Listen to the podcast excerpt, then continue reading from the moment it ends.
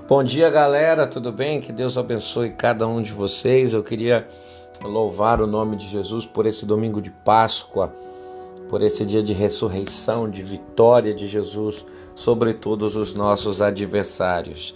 É, o texto de Colossenses, capítulo 2, verso de número 13, diz que nós ainda estávamos mortos em nossos pecados e na incircuncisão da carne.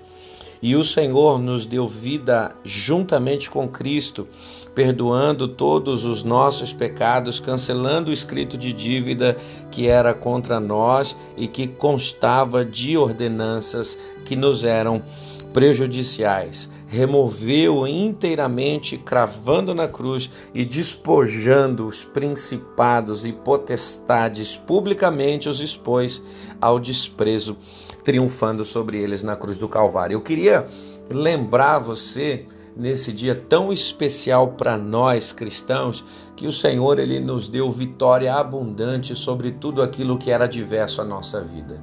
A, o, a vida em pecado ela trazia sobre nós uma condenação de morte, aonde somente o sacrifício de alguém perfeito, alguém que não pecou, que não mentiu, que não é, é, desobedeceu a ordem de Deus, que não conheceu a transgressão, somente através de um sacrifício, de um sangue totalmente puro, livre dessa condenação, poderia nos trazer paz.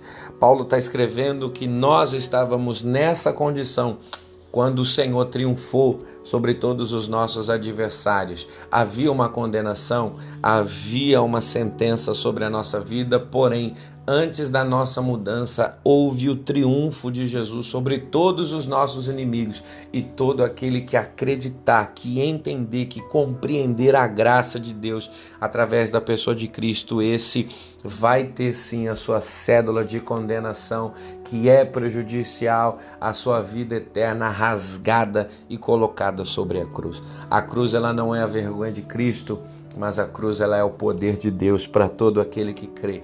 Eu desejo para você uma ótima Páscoa e que Deus possa estar abençoando a sua vida e a sua casa nesse dia, em nome de Jesus.